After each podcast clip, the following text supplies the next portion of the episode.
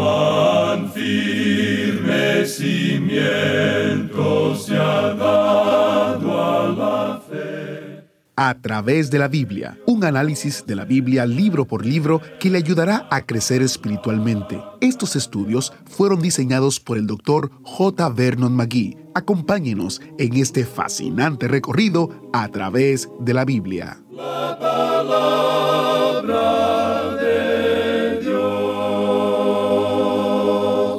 ¿Quién no ha sentido desfallecer su corazón en algún momento? La pregunta es, ¿cuándo ocurre? ¿Cuál es nuestro primer instinto? ¿Es que nos quejamos o tal vez echamos la culpa a alguien o clamamos a Dios como hizo David en el Salmo 61, pidiéndole que nos lleve a una roca más alta para que Él sea nuestro refugio y una torre fuerte contra el enemigo? Bienvenido a través de la Biblia, el programa donde conocemos a Dios en su palabra. Soy su anfitrión, Heiel Ortiz. Y quiero recordarles los recursos destacados de este mes, que consisten en el comentario de los salmos que estamos estudiando actualmente y el librito El alma de David al descubierto, basado también en el Salmo 62. Lamentablemente no nos es posible enviar los recursos fuera de los Estados Unidos, pero para los que tienen una dirección en los Estados Unidos, con mucho gusto se lo enviaremos sin costo alguno. Encuentre los detalles y nuestro número de teléfono en a través de la Biblia .org barra destacado. A través de la Biblia .org barra destacado.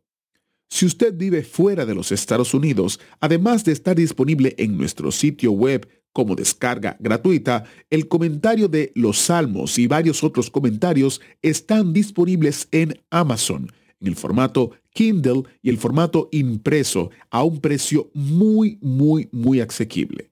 Así que visite hoy mismo nuestro sitio web o Amazon para adquirir estos recursos. Iniciamos nuestro tiempo en oración. Padre Celestial, te damos gracias porque tu palabra nos invita a confiar en ti. Te pedimos que tú hables a nuestra mente y corazón para que podamos tenerte como primer y único recurso en nuestra vida. En el nombre de Jesús oramos. Amén. Al llegar hoy al Salmo 61, entramos en una nueva sección y aquí tenemos un nuevo racimo de salmos. En nuestro programa anterior vimos los salmos Mictam de David. Ahora en esta nueva serie que comienza con el Salmo 61 y finaliza con el 68, tenemos ocho salmos donde usted puede escuchar el clamor de los santos y usted encuentra descrita de una manera muy hermosa la confianza inamovible en el Señor.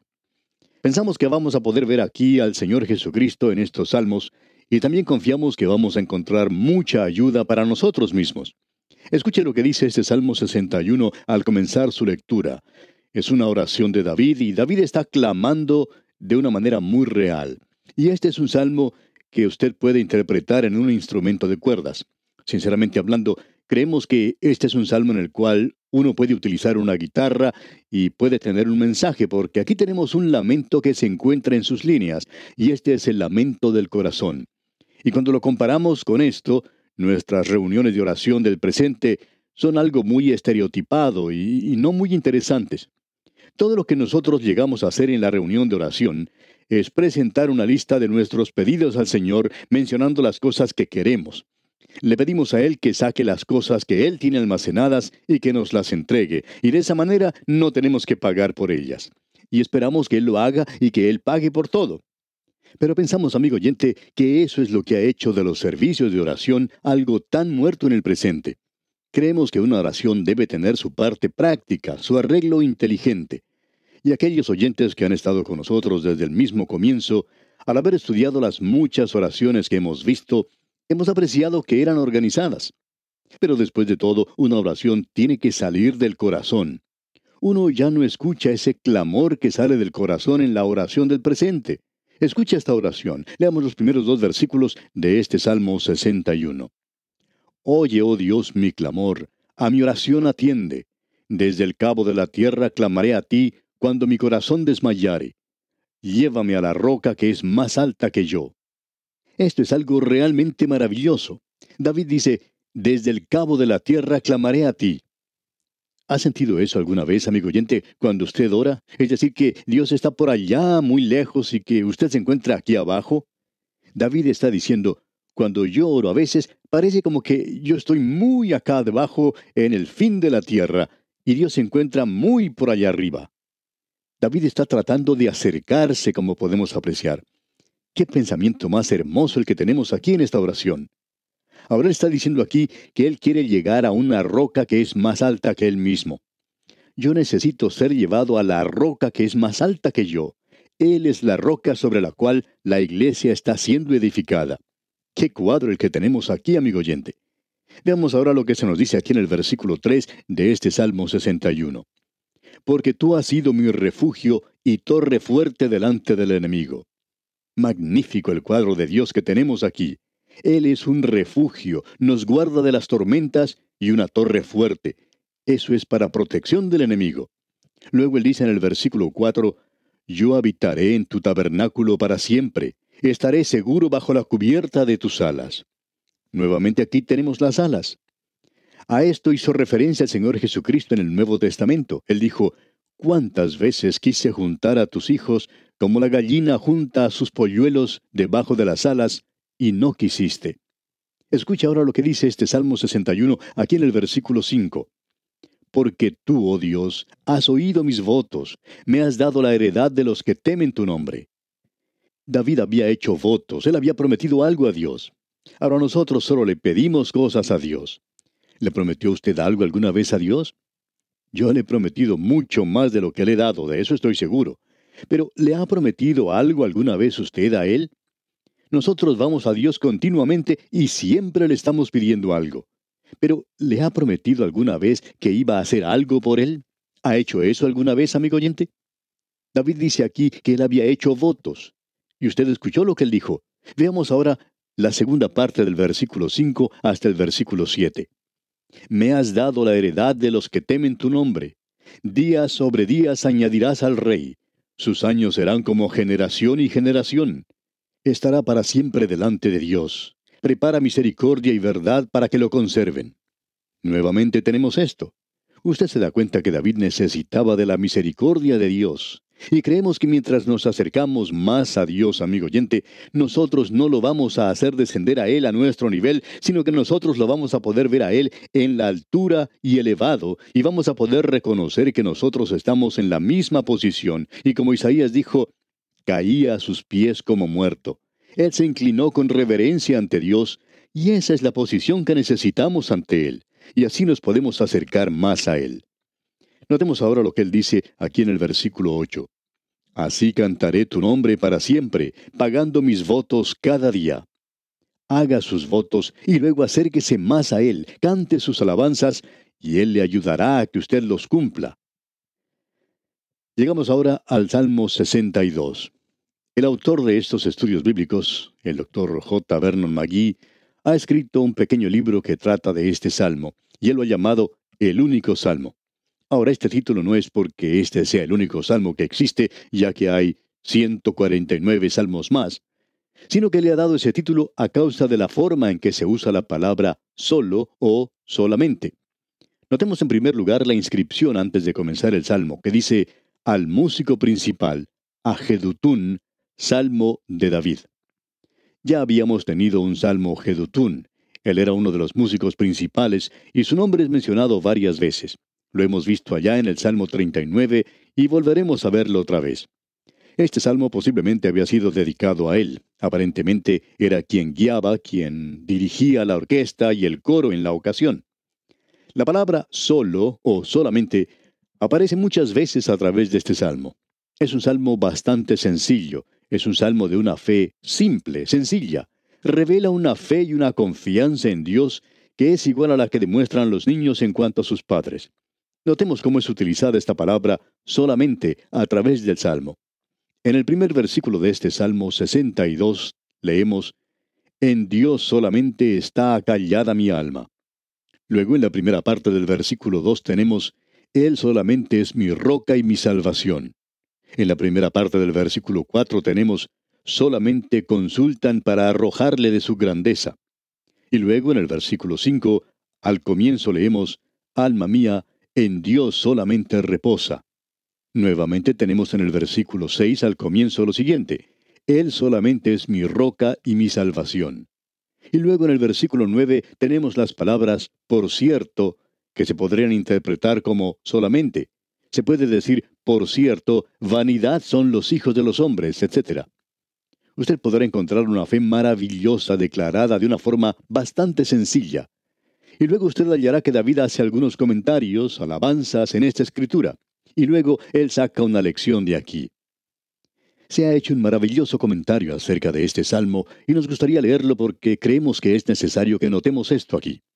Perroni ha dicho, con dificultad podríamos hallar en algún otro lugar una fe en Dios más noblemente aseverada, donde triunfe más victoriosamente. La vanidad del hombre, de la fuerza humana y las riquezas más claramente confesadas, el valor en medio del peligro y más calma inamovible que en este salmo, que es tan potente en su concepción y lenguaje, como lo es de destacado por la vigorosa y alegre piedad que alienta. Hasta aquí la cita. Y qué hermoso es esto. Destaquemos brevemente algunas de las cosas que se mencionan en este salmo. En el primer versículo, leamos otra vez, dice, En Dios solamente está acallada mi alma, de Él viene mi salvación. Hay varias cosas en este salmo que quisiéramos mencionar. Dios es llamado su salvación, Él es llamado su roca, él también es llamado su defensa y también se le llama su refugio y esperanza. Y esto se repite nuevamente que Él es la gloria, la roca y el refugio. Todo eso uno lo encuentra aquí. Usted puede notar que esto es muy personal aquí. Dice, en Dios solamente está acallada mi alma, de Él viene mi salvación. Esto es muy posesivo, muy personal. Y ahora en el versículo 2 leemos, Él solamente es mi roca y mi salvación, es mi refugio, no resbalaré mucho. Este es un salmo realmente admirable. Permítanos presentar otra cita más acerca de este salmo antes de seguir adelante. Es una cita de Don. Escuche lo que él tiene que decir porque vale la pena recordarlo. Dice Don, el salmista repite dos veces este pensamiento en el versículo 2 y en el versículo 6. Él es mi roca, mi salvación y mi defensa, mi refugio y mi gloria. Ahora, si es mi refugio, ¿qué enemigo me puede perseguir? Si es mi defensa, ¿qué tentación me moverá? Si es mi roca, ¿cuáles serán las tormentas que me puedan sacudir? Si es mi salvación, ¿cuál es la tristeza que me puede abatir? Si es mi gloria, ¿cuál la calumnia que pueda difamarme? Aquel que es perseguido con una tentación en particular, que invoque a Dios, a Dios como su refugio y santuario. Aquel que es combatido por los mensajeros de Satanás, golpeado por su propia concupiscencia, que reciba a Dios como su defensa. Aquel que es sacudido por las perplejidades que tome asidero en Dios, que Dios sea su roca y su ancla. Aquel que tenga falta de confianza en sí mismo, un recelo de la libre y completa misericordia de Dios, que se agarre de él, ya que Dios es su salvación. Aquel que anda en la ignominia y el desprecio de este mundo, que contemple a Dios como su gloria. ¿No es esta una maravillosa expresión, amigo oyente? Ahora permítanos hacer una sugerencia. Este salmo sencillamente declara esta maravillosa relación con Dios. Y usted puede notar cómo el salmista derrama su corazón ante Dios en esto. Él simplemente habla con Él. Tú eres mi salvación, tú eres mi roca. Hay muchas personas en la actualidad que se sienten incómodas en un servicio de oración. Se sienten incómodos en un servicio en la iglesia.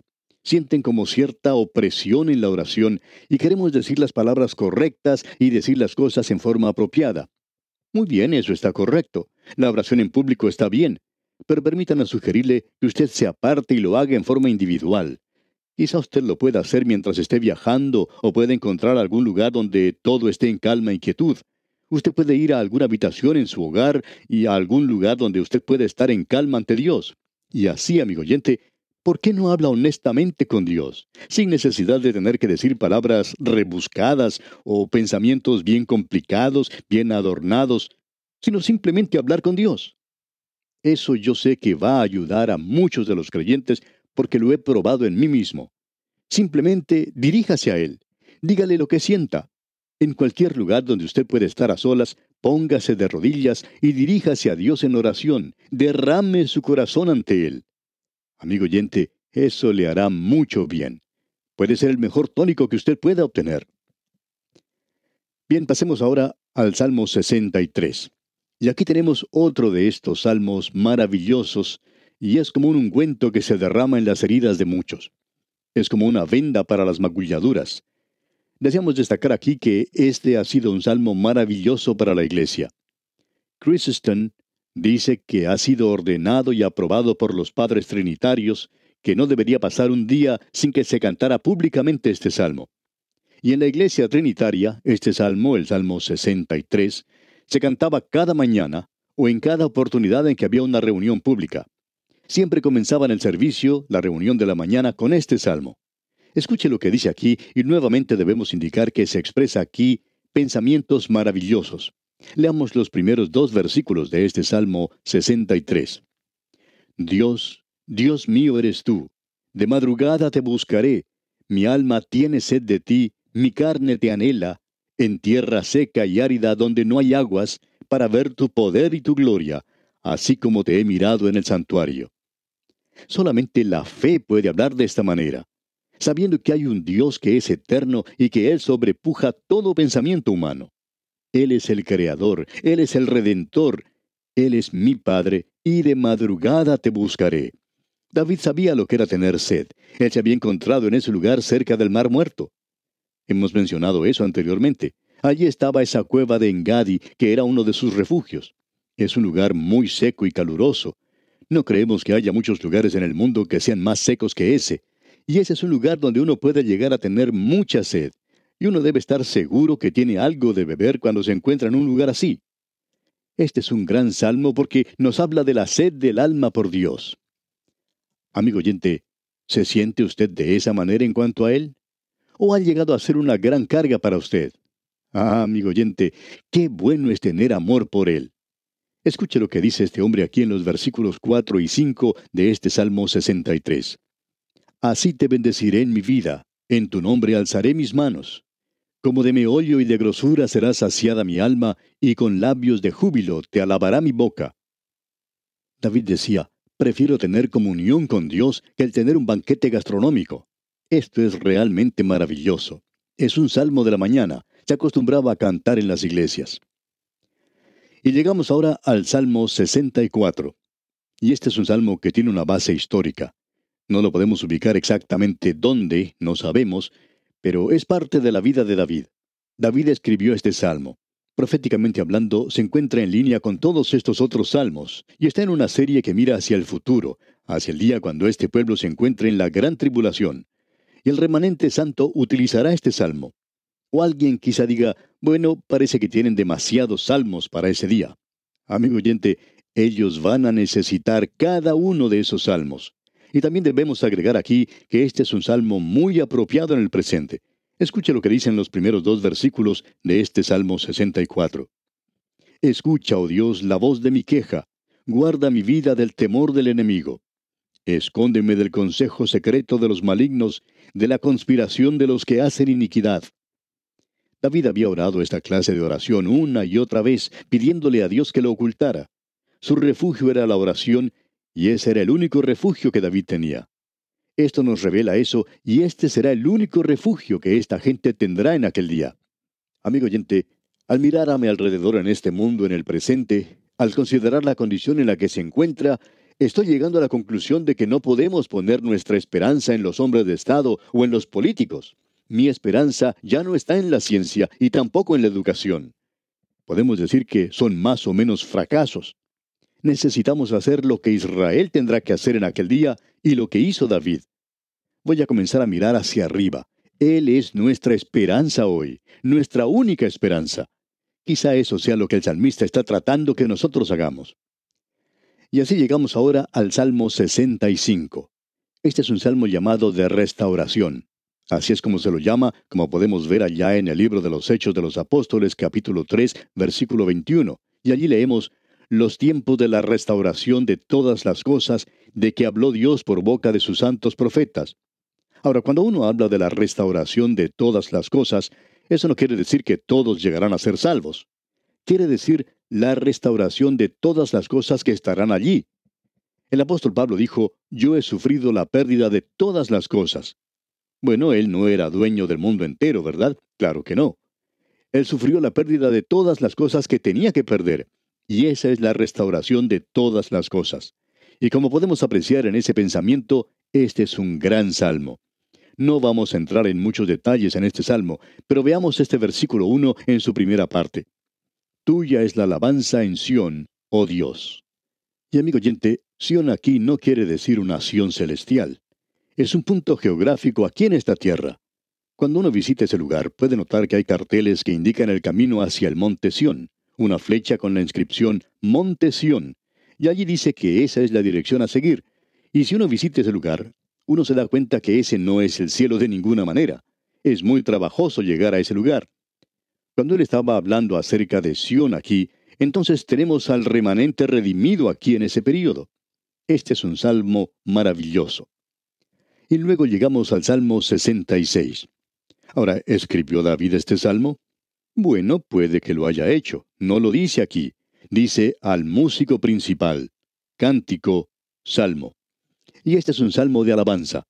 No tenemos ninguna información histórica de lo que se menciona aquí. Existen muchas conjeturas acerca de eso, de eso estamos seguros. Es un gran salmo de alabanza a Dios. Y es un salmo maravilloso de maravillosa adoración. En el versículo 8 de este Salmo 66 leemos, Bendecid pueblos a nuestro Dios, y haced oír la voz de su alabanza. Y este es un salmo que mira hacia ese día en el futuro. Bien, habla del día cuando Israel será restaurado a su propia tierra, y como dijo Ezequiel, ellos ofrecerán holocaustos y sacrificios en aquel día. Y nos damos cuenta que así será. Ahora, ¿cuál es la explicación de esto? Bueno, creemos que de la misma manera que ellos miran hacia la venida de Cristo, para esa gente cuando ofrecen un sacrificio, ellos miran hacia atrás a la venida de Cristo, porque cada cordero señalará hacia el Cordero de Dios que quita el pecado del mundo. Y con esto, amigo oyente, finalizamos este Salmo 66. Continuaremos aquí, Dios mediante, en nuestro próximo programa, y confiamos que usted nos vuelva a sintonizar. Hasta entonces, pues, que las bendiciones recibidas el día de hoy fortalezcan su vida en gran manera. Es nuestra fiel oración al Señor. Muchas gracias al maestro Samuel Montoya por guiarnos en el estudio de hoy. Para volver a escuchar el estudio de hoy, aprender cómo usted puede apoyar este ministerio o descubrir los recursos que ofrecemos para ayudarle a profundizar en la palabra de Dios, visite nuestro sitio web a través de la Biblia.org. A través de la Biblia por favor, siéntase libre de leer, descargar y compartir cualquiera de los libritos que están disponibles para descarga en nuestro sitio web.